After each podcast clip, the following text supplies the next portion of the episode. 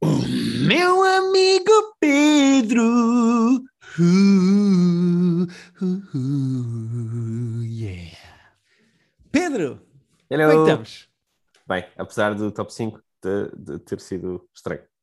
Já estás irritado, não é? Porque tu não Não, te foste meio bully. Foste meio bully. Estavas a fazer um, um top 5 sobre, sobre os jogos de crianças e, e não sei se regredi à infância porque foste um bocado bully. Vais fazer queixinhas à professora do top 5. Vou. Que O nosso Patreon, as pessoas do nosso Patreon podem ir lá ouvir por causa do Squid Game.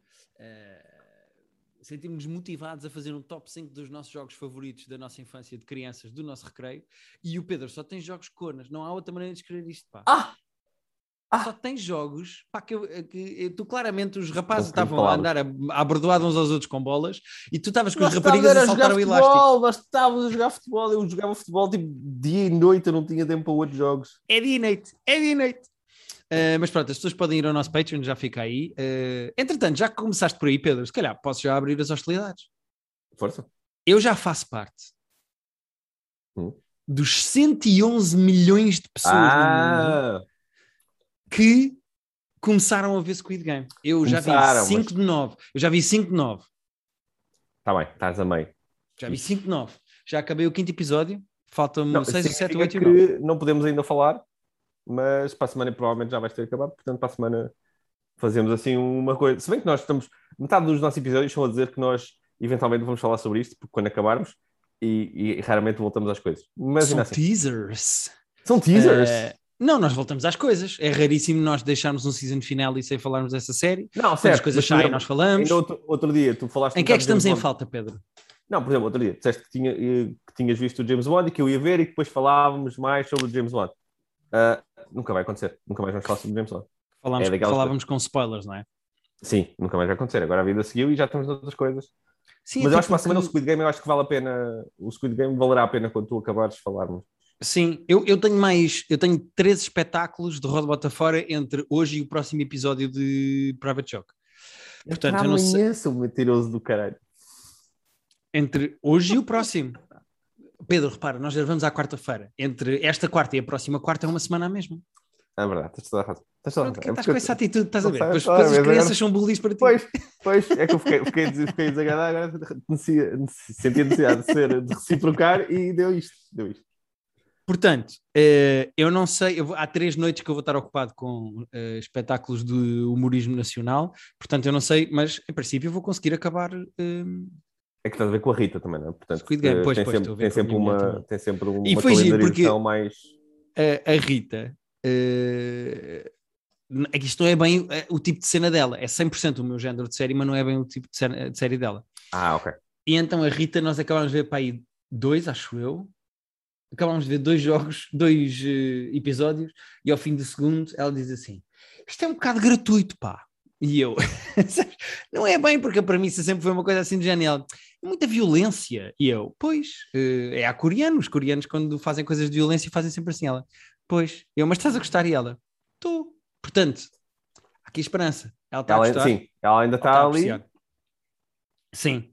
Eh, sabes que há uma coisa que eu noto e que acho que é o maior elogio que eu vou fazer a Squid Game até agora, porque a ideia é gira, o universo que eles criam é engraçado, eu acho que aquilo está tudo bem montado, etc. Mas os coreanos, e principalmente em Squid Game, os gajos são muito bons na apresentação das personagens.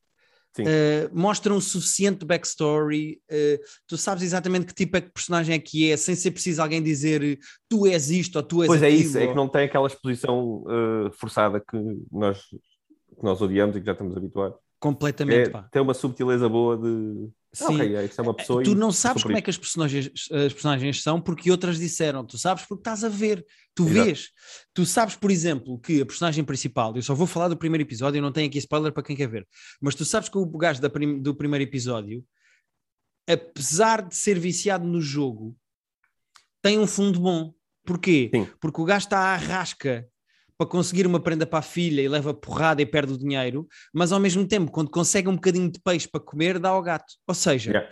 tu tens noção, vendo as ações daquela personagem, que apesar de ele ter um problema com o jogo e estar endividado, ele no fundo, ele apesar de é ter má tomado pessoa. más decisões, que é boa pessoa. E esse tipo de coisa é tão subtil e tão bem feito, pá, que, que são coreanos a apresentar personagens. Os gajos são muito bons, pá. É, É, é bom é storytelling bem- e é uma boa maneira de, de, uh, de fazer agarrar a personagens, de saberes quem é que gostas e quem é que não gostas. Se bem que, por outro lado, esta série tem um problema, na minha opinião, com personagens meio caricaturadas. Uh, não só o gajo da cobra na cara, como aquela rapariga uh, que quer dormir aquela... com ele, um mafioso e não sei o que, não sei o que mais. Eu acho que aquilo é um bocado abonecado, mas é comum é um bocadinho. No mas eu, eu acho que é séries tipo, coreanas. Eu acho que é tipo 10, 15% mais do que podia ser, mas não, tipo, não foi o suficiente para eu ficar. Aí também isto é tosco. Sim, sim. Está ali, não, mas, está ali no, mas, está ali no limbo.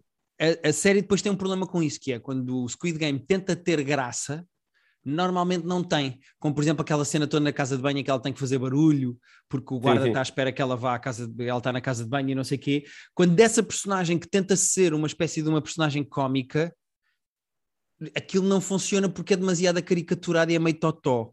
Uh, mas por outro lado, como o pacing da série está todo certinho, uhum tu nunca tens coisas demasiado lentas ou demasiado série, apressadas. Não, a série é muito bem realizada. É, Também nesse não, não, aspecto e, de... e mesmo em termos de. Por exemplo, os gajos só fazem aquela coisa de deixar um cliffhanger de um episódio para o outro uma vez. Não fazem tipo casa de papel em que todos os episódios não se passa nada e no pois. fim de repente acontece qualquer coisa para te agarrar para o seguinte. Não, os gajos só no jogo da corda é que eles fazem aquela coisa de quando eu disser três saltamos todos yeah. e acaba o episódio. E eles não fazem isso com mais nenhum, não tens cliffhanger em mais isso, nenhum episódio, pelo menos que eu tenho visto até agora. Uh não me lembro exatamente dos finais de todos os episódios, mas uh, eu acho que isso também é confiança no teu, na tua história, não é? Ainda por cima, se sabes que estás na Netflix, ou que estás a fazer isto para a Netflix, e que as pessoas têm acesso a tudo, não tens que estar a garantir que as pessoas para a semana ainda se lembram e voltam. É pá, contar a tua história as pessoas, se tiverem a gostar, vão continuar a ver Tens toda a razão. Eu, uh, é o maior elogio que eu faço a, esta série é, apesar de eu gostar da ideia, de achar que a ideia está bem feita e, e engraçada, a maneira como eles apresentam os personagens e como eles uh, doseiam a narrativa ao longo dos episódios, está muito bem feito. É, do ponto, como guionista, acho muito bem feito. Como espectador, há coisas que eu gosto mais e coisas que eu gosto menos, mas percebo o hype da série, percebo que esteja a uhum. funcionar. Uhum. Principalmente porque é raríssimo.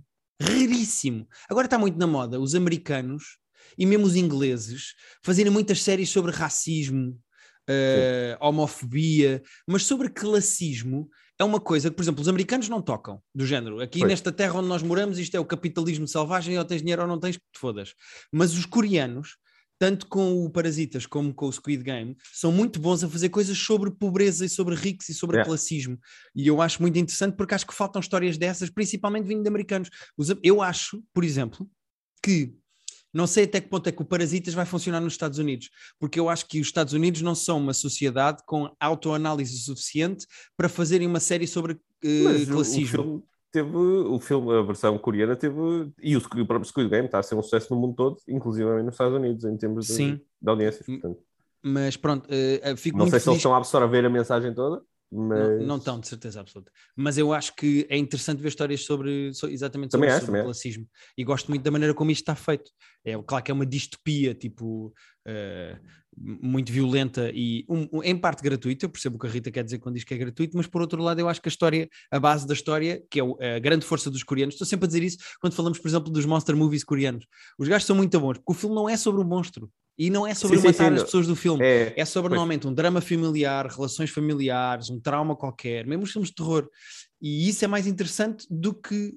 Uh, isto é o oposto. Vou terminar a minha crítica a Squid Game até agora dizendo isto: Squid Game é o oposto de Casa de Papel. Casa de Papel é uma série ah, que okay, existe sim. pelos tiros e pelo fogo de artifício e de conteúdo tem muito pouco. E esta série é, tem é muito conteúdo e uma excelente mensagem e depois tem um bocadinho de fogo de, de, fogo de artifício por cima que chama a atenção, mas que não é o essencial da coisa.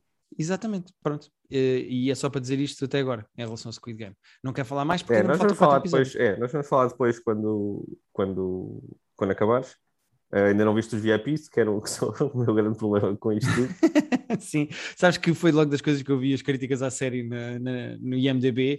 As primeiras três ou quatro críticas era esta série é ótima, apesar daqueles americanos. Pá, não, eu, eu, pá, eu estava a ver aquilo e aquilo estava-me a chocar, de facto, o quanto aquilo testou do, do resto da série. Mas não achei, achei que era aquelas coisas que me estava a irritar a mim, mas que se calhar ia irritar mais uma outra pessoa, mas que não ia ser o ponto de foco do, de, de, do das críticas da série e pelo visto não, não foi mesmo o único, porque é, é, é chocante, é gritante, vá.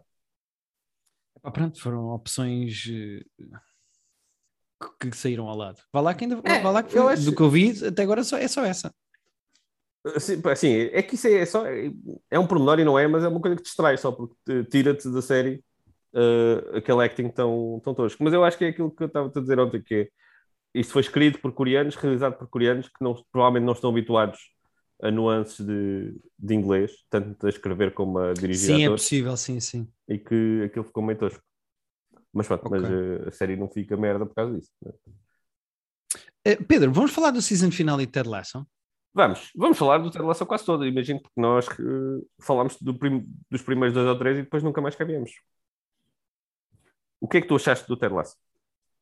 Que eh, foi a minha coisa preferida de- do ano passado, a primeira season, foi a minha cena preferida da vida de 2021. O que é que eu achei? Eh, e atenção que, e faço este preâmbulo, faço este alerta, nós vamos falar com spoilers. Se vocês ainda não viram Isso. tudo da segunda temporada até ao fim, Ao acabar a Aqui em baixo- exatamente, aqui em baixo na descrição do episódio tem um minuto do próximo tema, saltem para lá e não ouçam isto, porque nós vamos falar de Ted Lasso até ao fim. Entretanto, acho que perdi o Pedro. É possível que eu Oi? tenha perdido... Não, está Ah, de volta. estava a dizer que estava a dizer que estava coisa, voltei. Não, estás aqui. Esse, pronto, já sabem que as pessoas, se não viram Ted Lasso até ao fim, segunda temporada, saltem aqui. Mas eu tenho um problema com esta temporada, Hum.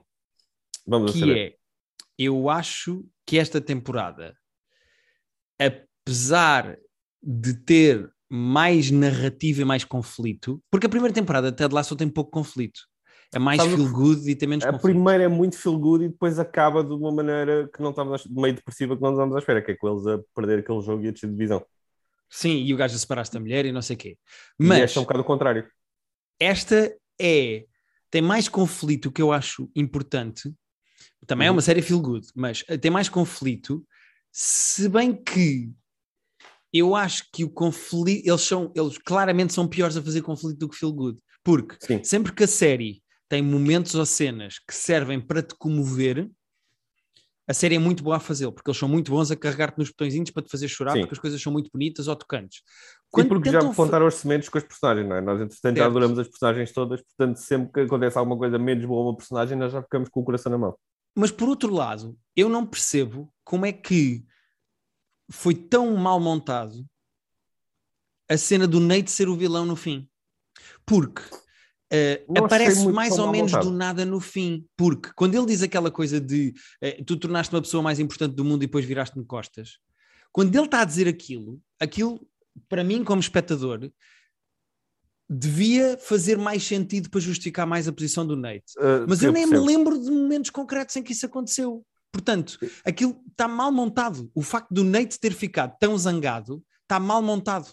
Sim, tu ao longo da temporada foste vendo o Nate ser um bocadinho cabrão aqui e ali, de algumas coisas que ele ia fazendo e dizer, de algumas reações que ele teve com, com os jogadores, até uma vez Mas atenção, assim isso é bocas. verdade. Mas, Mas não é está dele com lá ele, o sim. Ted, mas não Não, está é, lá o... isso é dele com ele. Uh, mas eu não sei se a própria, se aquele outburst que ele tem com o Ted não é mais dele com ele do que dele com o Ted. Epá, se é, então eu não gosto mesmo do final. Porque aquilo tem que ser sobre o Ted. Não pode ser. eh, Obviamente que o, que o Nate tem problemas dele com ele, claro. A começar pelo- até pela relação que ele tem com o pai e não sei o quê. Uhum. Claro. Mas ele não, não pode justificar aquela conversa toda de tu tornaste uma pessoa mais importante do mundo e depois cagaste para mim, que é uma coisa que vem dos traumas do próprio Nate. E ele estar a dizer aquilo e eu pensar assim, fazer review dos Não, episódios todos para trás É, e eu, pensar eu assim. até já pensei onde? em, em Onde? começar a abrir os episódios antigos para, para ver se, se está lá subtil e simplesmente não tem, mas pelo menos podia ser. O um único momento em que eu me lembro disso é quando o gajo quer marcar uma mesa lá no restaurante, mas eu nem me lembro se o Ted ficou de ajudar ou não. Provavelmente não. Até porque o Ted, tipo, o Ted nunca diz que não a nada. Pois não, e mesmo assim o outro ajudou-o a ser mais confiante. Ajudaram-no a ser mais ele- confiante. E aceitava sempre as táticas dele e tudo. Sim, Portanto, e mesmo, sente- mesmo a cena do Nate tentar dar um beijo na Killy, que é completamente do nada, injustificado e não tem nada para trás. Eu acho que só- Ah. é só para ajudar a tornar aquela personagem um bocado Eu, vilão. Isso, aí eu acho que é a cena dele ter começado a ganhar confiança nele próprio como treinador e como coisa Epá, e estar ali num, Certo. num high de certo. confiança que. Eu acho, mas eu acho que esta dualidade toda e o, o- como se diz no wrestling, o facto do Nate ter ido para o lado heel, para o lado dos maus, eu acho Uhum. que foi mal montado, foi mal justificado. Acho que podiam ter trabalhado mais isso ao longo da temporada, porque aparecendo assim no fim parece do nada. E acho que perdi o Pedro outra vez. Já cá voltou. volta, Já voltou. estás de volta. É, é- é a minha internet, não é tu? É. É pá, pois não sei bem, também pode ser aqui deste lado, mas tenho não, pena não, não, que é não tenha que caiu mesmo sido. duas vezes. Tenho pena que não, tenha- não tenha sido bem montado. Concordo que podia ter sido mais bem feito. Eu não acho péssimo. Uh, e, pá, e lá está, e acho giro estar a- ter nascido um vilão de dentro da, da família lá. Não, não, assim. a ideia é gira e eu acho que o Nate era perfeito para ser o vilão, até pela maneira como tratava mal o outro assistente e não sei o quê. Eh, primeiro, super óbvio que era ele o novo treinador da equipa que o outro comprou, Sim, eu gosto que eles fizeram aquele, aquele plano dele de costas como se. com o cabelo mais grisalho, como não se É. fosse ser ele. Eu não sei sei se eles achavam que estavam a fazer grande plot twist ali naquele momento, Epá, mas ali, sim. tipo, ali era tarde para.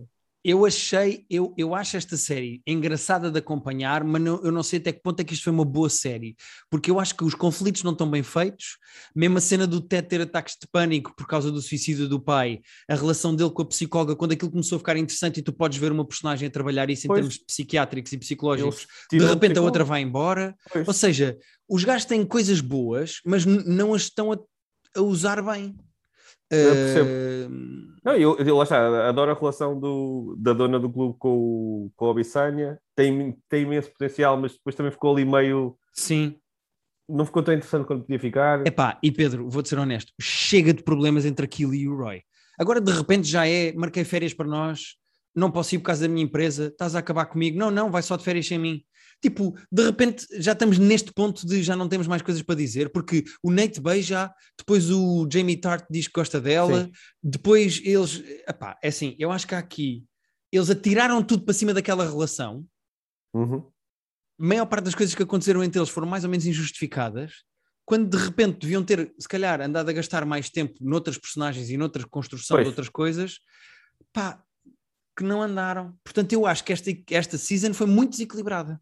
Eu acho que faz Não, e por exemplo, o, o episódio, eu gosto muito do Coach Beard, mas aquele episódio só do Coach Beard, e eu não tenho nada, eu, eu tipo, se me perguntasses, queres ver um episódio só com o Coach Beard, eu, yeah, top. Mas achei aquele episódio eh, desinteressante.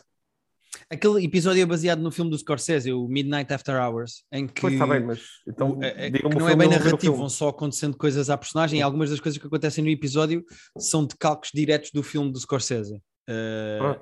Mas sim, mas aquele episódio foi tipo, ok. É que no Dave, por exemplo, quando dás um episódio ao Gaeta, na primeira Uhum. temporada, tens um episódio brilhante sobre a bipolaridade dele. Certo, Aqui, quando dás um aí, pois. episódio a uma personagem secundária como o Coach Beard, é de género tipo, é isto que tens para dizer? É que, é, que não, é que não foi interessante. Nada. É um filler meio tonto. Pois, é que eu, eu- eu alinhava perfeitamente a ver um episódio só sobre ele. Mas um interessante, não isto em que ele está só a andar de um lado para o outro no meio da noite e vão acontecendo coisas estranhas. Sim, porque o episódio do Gaeta, no Dave, faz duas coisas. Primeiro, mostra que, o Gaeta, bom. é um- mostra que o Gaeta é muito melhor ator do que nós estávamos a ter noção até ao Uhum. momento. E segundo, faz-me perceber e gostar daquela personagem de uma maneira diferente. Pois, acrescenta imensa coisa à personagem. não acrescenta nada. Não.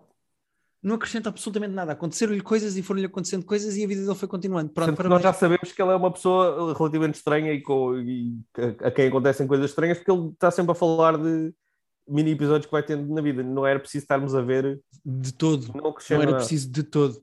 E ainda Eu para mais, para que é que serve aquela assim. história toda de amor nesse episódio? Se Pois. depois no season final ele diz assim: acabámos, olha para o telefone e diz: ah, não voltámos. Então, Jana, ah, então está tudo É. igual. Sim. Então, para que é que ele serviu? Pois para nada, para nada. Eu, eu- É, é meio esquisito, Pedro. Eu acho mesmo esta temporada óbvia e previsível nas coisas que não devia e pouco explicada e pouco desenvolvida nas coisas que devia. é, achei mesmo, mesmo, mesmo, achei mais atrapalhada e achei pior do que a primeira. Ah, é assim, também era difícil. Deixa de ter o fator surpresa, né? Que nós na Ah, primeira não mas tínhamos atenção, expectativa nenhum nenhuma. dos problemas que nós estamos a falar aqui é de ser, de, ser Não, fator de surpresa ou não. ah, não, não, mas de, de expectativa. De... Sim. Primeiro não sabíamos nada sobre isto e de repente foi tão, foi tão fofo e cute. E nesta, tipo, fomos para a segunda temporada, achei isto é a coisa mais gira de sempre. Sim. E depois uh, A é personagem difícil mais manter... engraçada que eles apresentaram, que era a psicóloga, de repente ou não, ou não aparece bem, ou, ou o episódio em que ela tem mais proeminência é o episódio em que ela de repente vai embora. Ou seja, acho que foram muitos tiros ao lado nesta temporada. Uhum. Uh, lá, Sendo que a série tem menos giros na mesma, mas uh, não, não, foi, não foi tão forte como a primeira. Isso não foi. sim. Ok, sem stress. Um, mas a- acho que é, mas ao menos estamos a concordar, fico feliz com isso. Não, não, nós geral, eu estava a pensar, e eu vou ter que dizer ao Pedro que há, ah, que há coisas que esta temporada Não, de Ted eu- Lasso eu, eu- não gostei tanto. Epá, é que para mim eu tenho Eu acho que dizer se que, não gostei de Ted Lasso, atenção. Quer dizer, gostei, passou a não gostei tanto. Pois é isso. Eu, se calhar passou a impressão que nós gostámos menos do que gostámos, ou pelo menos eu. Eu gostei da temporada, foi bom ver esta temporada. Não, porque Só a não foi, série só não foi é, tão. Sim, a série é um bocado anticínico, sabes? Se tu fores um cínico na Yeah. vida, tu não vais gostar disto, porque a série é feel good e positiva de uma maneira que é raríssimo uma série ser. Mas depois, como série, Uhum. não é tão boa. Eu, a primeira temporada, achei, tipo, genuinamente, por ser tão surpreendente até de. de- Quase nunca tínhamos visto uma série assim, não é? Tipo, Uma série Sim. com, com muito pouco conflito até na primeira season, e que... mas que dava muita vontade de ver. Pá, a segunda, eu acho que eles tiveram que pôr mais conflito, porque eu acho que nós já tínhamos falado disto no final da primeira. De. Tem que haver um Passo bocadinho de certeza conflito, porque senão... nós somos brilhantes, Pedro. Não somos, somos. Uh, somos, aliás, podíamos estar no staff daquele clube tão geniais que somos. Uh, e eu acho que nós já tínhamos previsto isto e previsto que é ser preciso mais conflito e quando, quando se mete mais conflito, pronto, há mais, há mais para onde errar. Sim, sim. Eh, Pedro, eu tenho mais duas coisas para falar. Tu tens mais coisas para falar? Uh, fala, fala que eu. ah, f- Sim, tenho, mas uh, fala. Podes ir onde quiseres que eu vou seguir outro sítio. Pedro, comecei o Hum. Far Cry 6. Quero muito. Conta-me, conta-me tudo. Estou maluco. Estou maluco porque eu já tinha falado disto a semana passada, mas agora já experienciei, portanto já posso contar como é que funciona. Ok. Este novo Far Cry, o Far Cry 6, passa-se numa ilha, vá numa espécie de um arquipélago, porque há ilhas Passa-se em separadas. Cuba. Passa-se em Cuba. Não é bem porque, é só, porque Cuba é só uma ilha. Aqui são, são várias ilhas de tamanho considerável. Ah, Vá, uma Isso é maior. o que eles dizem para não serem processados, não é? Exato, exato. Eles mudaram muito a geografia, mas em termos de eh, look e de eh, Pois, vá, ambiance. eu já vi alguns vídeos de gameplay, eu nunca fui a Cuba, mas aquilo tem. tem, tem... É pá, eu já fui a de Cuba e Cuba. aquilo é Cuba, pronto. Eh, Pois. até porque uma das coisas que tu podes fazer, imagina, tu levas tiros e tens de carregar triângulo para fazer heal. E uma das Sim. coisas que acontece é puxares um charuto, dares uma passa num charuto e depois pôs o charuto assim numa ferida que tens no braço ah, e a tua para, vida para sobe. cauterizar. a ferida com o charuto e o género. Ok, as referências todas a Cuba aqui são demasiadas, mas tudo bem. Ahm, mas a Tem ilha chama-se Yara. todos- Tem aqueles carros todos fancy, não é? No meio da pobreza toda. Sim, aqueles carros americanos dos anos 60, quando os americanos É. levaram para lá os carros todos e não sei o quê. Mas eh, a história é: aquela ilha foi tomada por um ditador, que é o senhor do Breaking Bad e Hum. O do. Giancarlo Esposito. O Giancarlo Esposito. E ele é basicamente uma espécie de um super ditador. E naquela ilha ele conseguiu fazer com que eh, conseguiu acabar com a pobreza porque eles descobriram que lá uma planta da ilha, se misturares com um químico, consegue prevenir o cancro. E então Ah, ele está a fazer dinheiro, está a ganhar poder e não sei o quê. A cena é que ele é um ditador horrível em que eh, para trabalhar nessa planta e fazer essa mistura para curar o cancro ou ajudar a prevenir o cancro, tu tens que trabalhar as plantas e então ele põe dissidentes políticos e malta assim do género a trabalhar nas plantas porque tecnicamente depois ficas com cancro e morres. Portanto, ah, ok. ele é um déspota muito mau. E então tu eh, eh, és uma personagem que podes escolher se és um homem ou uma mulher. Eu, no meu caso, sou uma mulher. O meu irmão escolheu ser um homem. Já vou explicar porque é que eu estou a dizer isto. E tu fazes parte da resistência e aqui entra clássico Far Cry, que é, tens um mapa gigante, outposts, tens que andar de um lado para o outro e Tens, tens torres, de... tens torres para desbloquear? Não, não, não. Eh, Desbloqueias o Ok. mapa andando só, vais andando. Ok. Eh, e, e pronto, e, e tens criaturas que desbloqueias para serem teus sidekicks. Eu ando com um Uhum. crocodilo de um lado para o outro, que é o Guapo, eh, e podes mandar o teu crocodilo matar gente e não sei o quê. O jogo é repetitivo e divertido, exatamente da como maneira como os outros todos os outros Far Cry. A verdade é que este, em termos de aspecto visual, é muito melhor. Pois, em termos de jogabilidade, é um muito mais divertido porque tens tipo dezenas e dezena- dezenas de armas. eh, podes pôr attachments que- diferentes. Tem muito aquela coisa que eu, eu não adoro necessariamente de teres que estar a fazer as tuas armas com fita cola e o caralho. Tec- pode- sim e não. Ou seja, não é daqueles jogos em que tu, de repente, para dar tiros, tens que ir fazer uma arma. Eh, Pois. Podes apanhar armas e andar com essas armas e ficas com essas armas até ao Ok. fim do jogo se quiseres. Ótimo. eu, por exemplo, neste momento ando com uma sniper, às vezes troco para um arco e flechas, também tenho uma AK, Pois. tenho eu uma preciso- espécie eu de uma preciso- eu- metralhadora. Eu gosto de ter as minhas quatro opções. Eu pelo menos as minhas três opções, que é a minha metralhadora fixe, com silenciador, a minha sniper e depois uma, uma handgun. Perfeito, Pedro. Tu consegues ter isso nos primeiros, nas primeiras 4 horas de jogo e podes, se quiseres, vais até ao fim do jogo com isso e não te chateias Ótimo. mais. Ou Não podes preciso- explorar armas diferentes. De repente comprei uma besta, comprei uma nail gun que dispara, eh, anda a disparar pregos para a testa Sim, sim. daquela malta. Ou seja, a cena é. Aquilo é um Far Cry exatamente igual aos outros todos, mas é uma versão muito melhorada com um mapa gigante. Gigante. O É? mapa daquilo é Ok. absolutamente gigante. E o que é que eu estou a fazer? E era aqui que eu queria chegar. Eu estou a combinar com o meu irmão, combinamos uma hora. A primeira missão de todas do jogo tu tens de fazer sozinho, tens mesmo de a fazer sozinho, não dá para fazer em co-op, mas a partir de certa altura, quando desbloqueias lá a primeira missão ou acabas a primeira missão, consegues jogar o jogo em co-op. Então o que é que eu faço? Eu e o meu irmão estamos no mesmo ponto da história e, comece- eh, e jogamos juntos. Tudo. A história Ah, toda, passamos a parece- história, passamos o mapa juntos. incrível. É Ah, espetacular. Quando tu começas em co-op, depois tens que estar sempre em co-op. Não, tu podes avançar em co-op e depois a outra pessoa volta. Ah, ok. Tá bem, Tu podes é deixar de fazer co-op de- ou juntar o co-op quando quiseres. Ok. Tipo, imagina, há um dia pensar como é qualquer, que funciona em termos de dinâmica de tu estás numa ponta da história, sim. mas o teu irmão ficou para trás, está no outro. Não faço ideia como é que funciona. Mesmo, não faço qualquer tipo de ideia como é que isso funciona. Mas imagina que há um dia qualquer em que o meu irmão não pode jogar Far Cry e eu posso. Eu se calhar vou para o jogo Uhum. e ando só a abrir caixinhas e a matar animaizinhos e não sei o quê. Mas não avanço na história porque não quero avançar sem o meu irmão. E depois na vez seguinte Certo. faço uma missão com ele, estás a ver? Pronto. O, o Uhum. sistema não é perfeito porque há algumas missões quem começa a missão é que vê um videozinho de apresentação a dizer o que é que é preciso fazer. Outra pessoa Ah, ok. entra na missão, mas não vê esse videozinho de apresentação. Ou seja, aquilo ainda tem alguns Então bugs, acho eu. a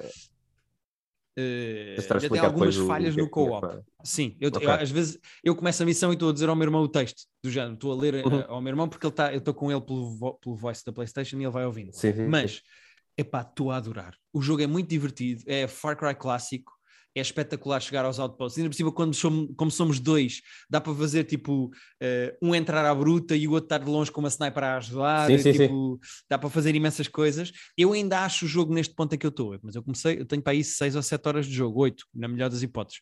Eh, e eu e o meu irmão exploramos muito e abrimos as caixinhas e não sei o quê, não estamos só a fazer história. Mas eu, neste ponto em que eu estou, ainda acho o jogo fácil e acredito que em co-op ainda seja mais Ok. fácil. Em Pois, co-op em é co-op tipo tens sempre a a jogar- vantagem de- É pá, sim, são dois jogadores principais e nós não pusemos na dificuldade mais baixa. Uh, portanto, eu estou a achar o jogo fácil até agora, mas muito divertido porque estou com o meu irmão aos tiros e andamos de carro. Também Uh, acho que acho que ter experiência dos outros Far Cry também ajuda este a ser mais fácil, no sentido em que já, já conheces bem. É, Eu pá, tenho sim, uma- já sabes, tens que ir ao é alarme, é- tens que ir ao alarme Yeah. o mais depressa possível, tens de desbloquear o alarme para não te Yeah. ouvirem, não sei o quê. Se conseguires Ah, dar um tiro no alarme de longe, melhor. Exato, pois agora tens outra coisa que são câmaras de vigilância, não tem que ser uma Ok. pessoa a ver, tu pode, tens que dar cabo das câmaras aos tiros, mas se fizeres barulho sem silenciador, os outros vão ouvir e vão investigar. Ou seja, pá, clássicos do jogo do Far Cry, muito divertido, estou a adorar. Vou falar quando estiver mais para a frente, mas para já a história é mais do mesmo, é do género. Tens um mau, mas depois as regiões do mapa, cada um é dominada por Cada um outra tem o sub-personagem seu. má, pá, exatamente E o igual. vilão, o, exatamente vilão igual. o, o nosso amigo Giancarlo está a parecer um bom vilão. É que o Far Cry Sim. tens, Sim. tens excelentes vilões ao longo da história. eu, eu não ponho no meu top de vilões do Far Cry, tanto que tanto o Vass do Far Cry 4 como aquele uh, O líder Vaz é do religioso do 3, O- exatamente. o o. Eu gostava muito do Vaz e eu gosto muito do 4, que é o Pagamin, que é aquele, aquele nas Ah, sim. montanhas dos Himalaias. Sim, sim, verdade. Eh, nesse dá para andar de elefante, é muito giro. Não, mas no o do 5, que é aquele espécie de líder religioso, São os irmãos. religioso Sim, o, os- pá, também é muito bom. O Far Cry sempre teve bons vilões. Este para já ainda não me parece tão bom como os outros, mas dá tempo. É uma Ok. questão de dar tempo. Este é mais Sim, tipo ele pode protótipo de vilão que tu já viste. É tipo o déspota Uhum. militar que obriga o filho a dar um tiro num dissidente e depois o filho não consegue dar o tiro e dá a ele. É mais aquela jogatana. Pois, eu, eu dos trailers percebi que há uma dinâmica ali com, com o filho dele que também pode ser interessante. Sim, mas pronto. Vamos ver se eh, mais à frente. Tá Mas estou a gostar muito, Pedro. Estava É, maluco. Sabes o que é, é, sabes o que é que me está a parecer? Que este episódio, eh, gravado numa quarta e não numa quinta, vai-me custar 70 euros muito em breve, né? Achas, Pedro? No fundo, é isso que me está a cheirar. Ó Pedro, estás à vontade. Eh, Eu comprei uma versão que vem com os bundles eh, mais cara, é uma versão mais cara que vem com os bundles e então eu tenho imensa roupinha, tipo ando com umas roupas esquisitas no meio da ilha. Ah, tu andas com é- roupas fancy? Ok, ok. Sim, sim, sim. Uh, porque tive, como, comprei uma versão mais cara que vinha com uns bundles diferentes, eu pus na, na minha personagem. Mas pronto, eu ando Muito vestido a mafioso de, de Miami, sabes? com um boné, um chapéu e não sei o quê. Mas é muito giro. Estou a gostar muito de jogar o jogo. Pedro, fala de coisas, tu não falas nada. Olha, uh, saiu na Netflix uh, uma série nova. Onde é que está o Netflix? Para eu ver como é que se chama. Uh, uma série documental nova de desporto. que é um bocado na onda daquela que nós tínhamos visto. Que eu não... Como é que chama aquela que nós vimos? que tinha o Malice at the Palace e tudo. Eu não me estou a lembrar Ah, do nome dessa. eh, Untold?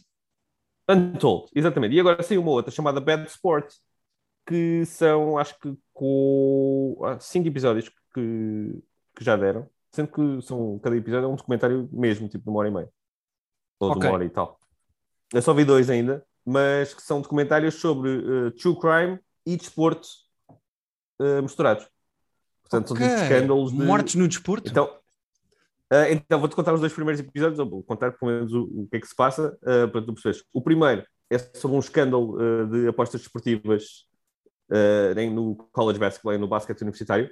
Ok. Houve um, mafioso, um gajo meio mafioso que convenceu o miúdo, que era muito bom, era tipo o, o base, o point guard de uma equipa universitária, e ele convenceu os gajos, esse gajo e depois mais um colega dele, a, por exemplo, nunca ganhar. Ele, ele dizia ao miúdo qual é que era a linha da- das apostas.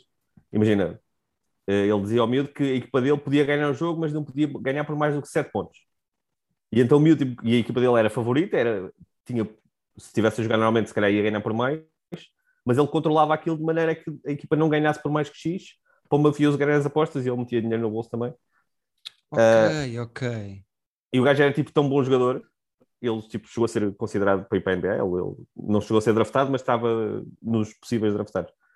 E que ele conseguia controlar o jogo de uma maneira que se ele, se ele não quisesse que a equipa ganhasse por mais do que 7, ele conseguia que a equipa não ganhasse por mais do que 7. Ele, ele era esse tipo de talento que... Como é que ele foi apanhado? Percebeu-se o que é que ele estava a fazer?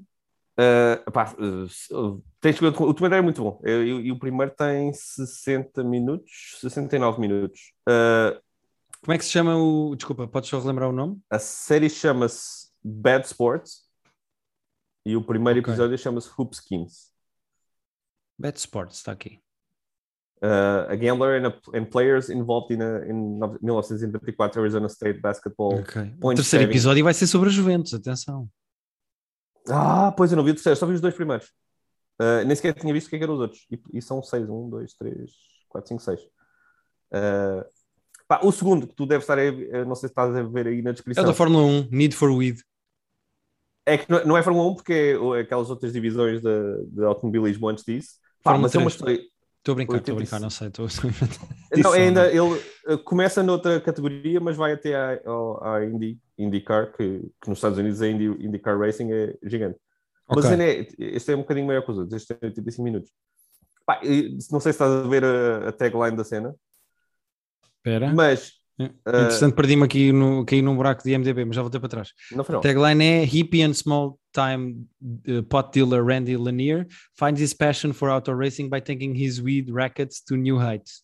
Pá, isto é um gajo, está, a, a descrição é boa, mas ele, ele era um, um traficante de droga de, de- só de erva, assim, eh, médio, tipo, trazia Ok. erva de. tinha um barco, trazia erva de- dos Barbados e da- das Caraíbas para os Estados Unidos.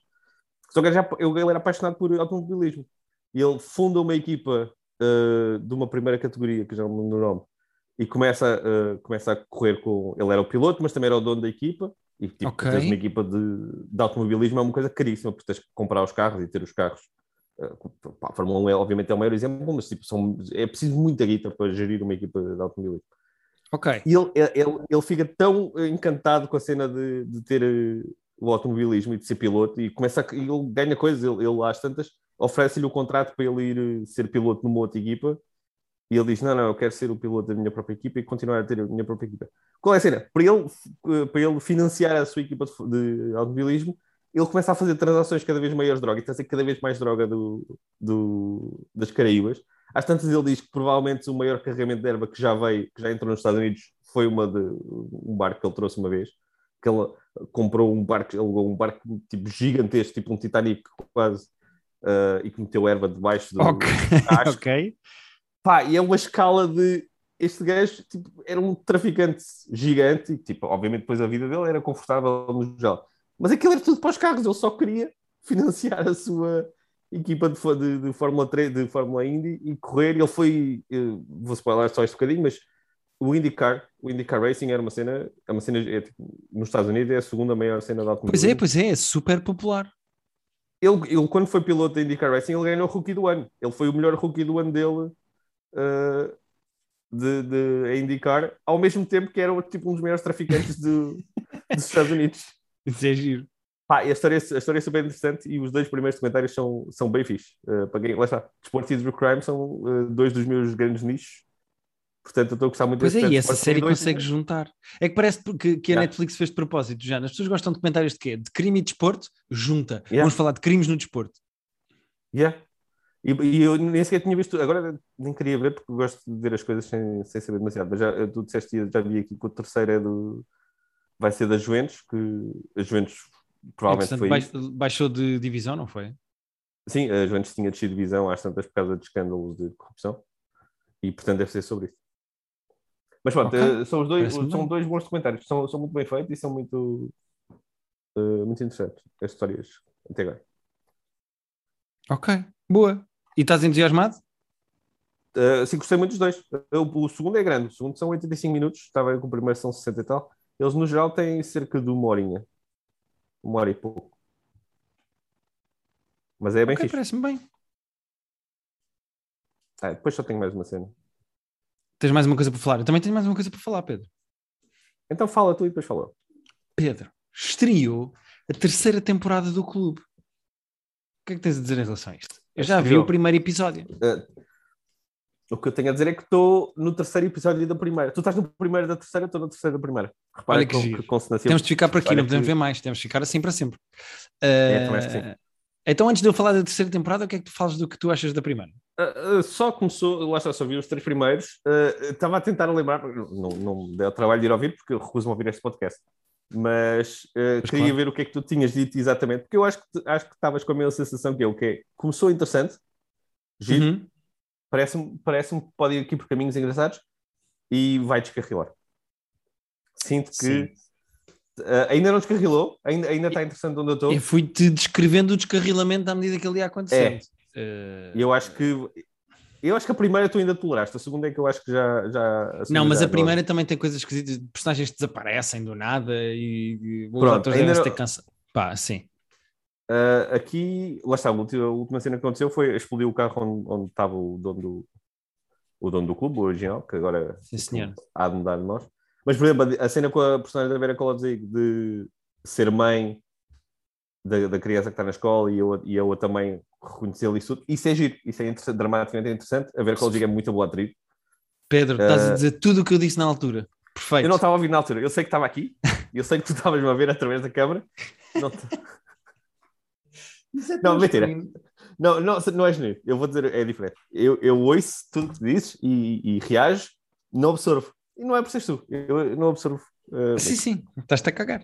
Não, não mas eu... não, é, não, não, não, não, não retenho. Não, é, o problema é, é da memória, não é de falta de interesse, nem. nem... Pronto. Pedro, narrativamente isso vai continuar a descarrilar até ao fim. Uh, Vera Kolodzik vai continuar a ser provavelmente a melhor atriz da série. Ah, sim. Ela é e Margarida Vila Nova, Margarida Vila Nova vai te irritar muito porque a personagem dela não faz qualquer tipo de sentido e usa óculos escuros indoor à noite. Pois é isso, era o que eu ia dizer. São duas coisas que já estão a acontecer. Tudo o que tu sentes neste momento vai se acentuar até ao fim. Vai, vai exponenciar, tá. Sim. Uh, olha, eu, eu vi o primeiro episódio da terceira temporada e o fim da segunda fecha muitas das histórias da primeira e da segunda. Portanto, há muita, muita mudança para a terceira temporada. É um ciclo novo, quase. É, mesmo um ciclo novo grande, porque, por exemplo, a gerência do clube muda e agora é o Lourenço Ortigão. Ortigão. Uh, okay. A narração desta temporada já não é feita pela personagem do José Raposo, o porteiro de discoteca, uhum. é feita pela Jéssica Ataíde, que é uma jornalista. Uh, e depois tens mais atores novos, uh, algumas pessoas não são muito conhecidas, mas tens, pronto, entre o Lourenço Ortigão e a Jéssica Ataíde, tens também a Maria, a Maria Domingues, que fazia o CC e que agora uh, uhum. também trabalha na SIC, ou seja, tens muitas personagens novas, apesar do espaço Ou ser muita o mesmo. renovação. Okay. É, muita mesmo. Uh, O plot desta terceira temporada é, é um decalque da primeira, que é o, o primeiro episódio da primeira temporada é alguém deu um tiro no porteiro, temos que investigar para saber quem foi. Yeah. O primeiro, o plot deste primeiro episódio da terceira temporada é alguém matou uma das raparigas, vamos descobrir quem é que foi. Ah, Uh, Então é quase um remake da, da primeira temporada? é mais ou menos, eh, é, é- é meio, é mais ou menos. Uma das personagens saiu de lá e abriu um bar, um bar não, abriu um espaço de prostituição que parece uma coisa da Kikas, mas high-end, ou seja, Ok. tem muito bom aspecto e as mulheres são todas muito bonitas. Não é tipo o clube. O clube é um sítio onde os gajos vão beber copos e tem lá striptease. Ok. E depois Sim. podem conhecer lá uma prostituta e vão para o hotel. O espaço Exato. que essa nova personagem abriu é exatamente uma coisa tipo a Kikas. É uma casa em que eles vão lá, pagam, fazem sexo nos quartos e vão-se embora. Mas é Ok. uma coisa tipo super high-end. Um, ou seja, eu, a Margarida Villanova saiu. Ok. Uh, este piloto tem mais cenas de sexo, este primeiro episódio da terceira temporada, tem mais cenas de sexo do que as outras duas temporadas inteiras. Portanto, ok. os gajos estão mais focados em mostrar que isto é uma série sobre sexo. Uh, Uhum. E eu acho que as coisas até estão bem filmadas. Eu não acho que, Ok. eh, portanto, e até ver, mesmo os diálogos e não sei o quê, está-se a aguentar. Aquilo está a parecer menos novela e mais série, que é a minha Ok. grande crítica em relação às duas primeiras Ah. temporadas. Mas lá está. Eu também elogiei o piloto da primeira temporada verdade, e depois é foi o que verdade. foi. Já, já Portanto- te enganaram uma vez, não é? Já me enganaram uma vez, portanto, eu vou continuar a ver por motivos de podcast e porque eu não acho a série má, mas eu, eu tenho muito medo, até porque eu descobri que quem escreveu este primeiro episódio é a mesma pessoa que escreve a lista. Que eu não voltei a ver episódios, mas que eu falei muito aqui, não vale a pena estar a desenterrar esse cadáver. Esse- Mas estou de pé atrás, mas acho esta terceira, acho este primeiro episódio da terceira temporada uma espécie de eh, piloto da primeira temporada, um remake bem feito, sabes? Do género, Ok. olha, não, vamos fazer aqui um reboot a isto e vamos fazer isto com diferente. E então, tipo, aproveitam coisas que funcionam, não aproveitam coisas que não funcionam e, e é isso. Ok. É o que eu estou a achar É, até assim, se eu, se eu continuar a, a gostar moderadamente, e, é- e provavelmente isto é o, o próprio plano da SIC, de pôr isto na generalista para as pessoas começarem a gostar e depois irem lá subscrever o óbito para terem tudo uma vez e terem as coisas mais à frente. Sim. Não é impossível que eu faça isso, mas Uh, a, Maria, é a Maria Domingas, o Lourenço Ortigão, mesmo a Jéssica Ataíde, não tão mal. Há algumas coisas nos diálogos que tu percebes. Epá, são decalques de coisas americanas, falas do género. É. Uma rapariga. há- há- há- E é engraçado, porque eles fizeram uma coisa neste primeiro episódio da terceira temporada que não fizeram no primeiro da primeira temporada, que é: há uma rapariga que chega ao bar e a Luana Piovani, que ainda trabalha lá no clube, Ah, ainda explica, está? Ok, sim, explica à rapariga como, é que funciona. pois. Do género, olha, há estes rapazes, tu não fazes aqui sexo, tu vais para um hotel, cobras à hora, ou seja, que é uma coisa que dev- devia ter sido uma explicação do funcionamento daquilo na- no primeiro episódio da primeira temporada. Uh, e, e depois há, há uma cena nesse novo bar da Kikas High-End em que há uma rapariga que está a ser treinada pela outra que é mais experiente e ela diz assim, tira a roupa, põe-te numa posição que te sintas confiante e não sei o quê, ok, tu tens de descobrir o que é que o homem quer, mas não podes fazer logo, tens que o deixar com vontade para depois fazeres, quando fizeres ele Uhum. gosta mais, ou seja, há assim uma espécie de uma conversa de como é que uma prostituta Sim, um domina uma cena de sexo e etc, que é uma cena fixe. E depois a cena acaba com pá, o maior clichê da história, que é ela pergunta quando é que eu começo? E a outra olha e diz já começaste. E eu, pronto, está aqui, Ok. clichês, que é para eu me lembrar Pronto. que isto é uma série portuguesa, Yeah. vamos embora. Mas pronto, mas eu acho Mas que. não não estou a achar, pelo menos na primeira, os diálogos não estão tipo criminosos de maus. Não, não, não, de todo. E mesmo esta, este primeiro episódio da terceira temporada também não achei criminoso de mal. Tens algumas coisas que tu percebes que são coxas, algumas interpretações ou alguns diálogos ou algumas conversas, mas tipo, ok, eu, tu- eu dou o braço a torcer, sabes? Eu tipo, ok, Uhum. então sim, sim, usem lá um clichê por episódio desde que o resto funcione, sabes? é isso. É condescendência, eu sei, mas é condescendência boa, porque a série É, é mas má. é. Pois, e é, de- é- vem, de um, vem de, de um ponto. Vem de um lado bonito de. Epá, Sim, que- eu quero ver isto. bom. Vem de um fundo bom, era isso que eu queria dizer. Ah, sim, e como é uma cena portuguesa, eu também quis ver e quis apoiar, e então estamos aqui para falar disso. Pronto, Pedro, é isto que eu tinha esta semana. Não sei se tens mais coisas. Ah, vou só te falar brevemente, porque saiu a, a season nova do Love is Blind Brasil. ah, que eu só vi dois episódios ainda. Não sei se lembras como é que funciona a mecânica. É o das salas, não é? Aqueles à distância. É o das salas. Uh, portanto, repara, uh, o que tanta, tanta felicidade me trouxe no, no Too Hot to Handle Brasil, que era aquele grau de putaria que uma pessoa Uhum. até, até, até aprecia de tão Aqui não há. que é, aqui não pode haver. Portanto, perde, perde. Uh, não- não- Qual é o sentido de pôr brasileiros num programa de dating e não haver putaria? Mas olha, sabes que o visto, se sente arrebatada, uh, arrebatadamente, isso existe? Acho que existe. Uh, tanto no sexo como no coisa, porque o propósito da, da série, as pessoas, para quem, não, para quem não está a ver a mecânica, cada um, Uhum. os homens estão de um lado, as mulheres estão no outro, tipo em, em dois apartamentos ou em dois pods, e eles vão falando, vão falando através de uma parede sem nunca se verem. Portanto, a ideia é criarem, os casais criarem Ok. relações na base da, da personalidade e da conversa e de, e de confiança, sem, sem se verem, e no final, ou quando quiserem, pedem outra pessoa em casamento. Se a pessoa disser que sim, uh, eles ficam noivos sem nunca se terem visto. E só se vão ver a seguir isto. No, no, mini spoiler, mas uh, a malta a ficar noiva no final do primeiro episódio. Que Primeiro? quatro. Yeah, que, é que os- aquilo vai aparecendo lá, os dias é que eles estão lá, é ao fim de quatro dias. É assim, se eu acredito que as pessoas podem apaixonar só pela conversa e só pela voz e só por- sem se verem, possível. Quatro dias estava a parecer, estava a parecer eh, curto. Até porque são, não são quatro dias seguidos. Tu- eles vão falando com outras pessoas, vão conhecendo este e aquele e aquele outro, vão fazendo tipo listas de quem é que estão mais interessados. Quatro dias eh, pareceu-me eh, pareceu-me precoce.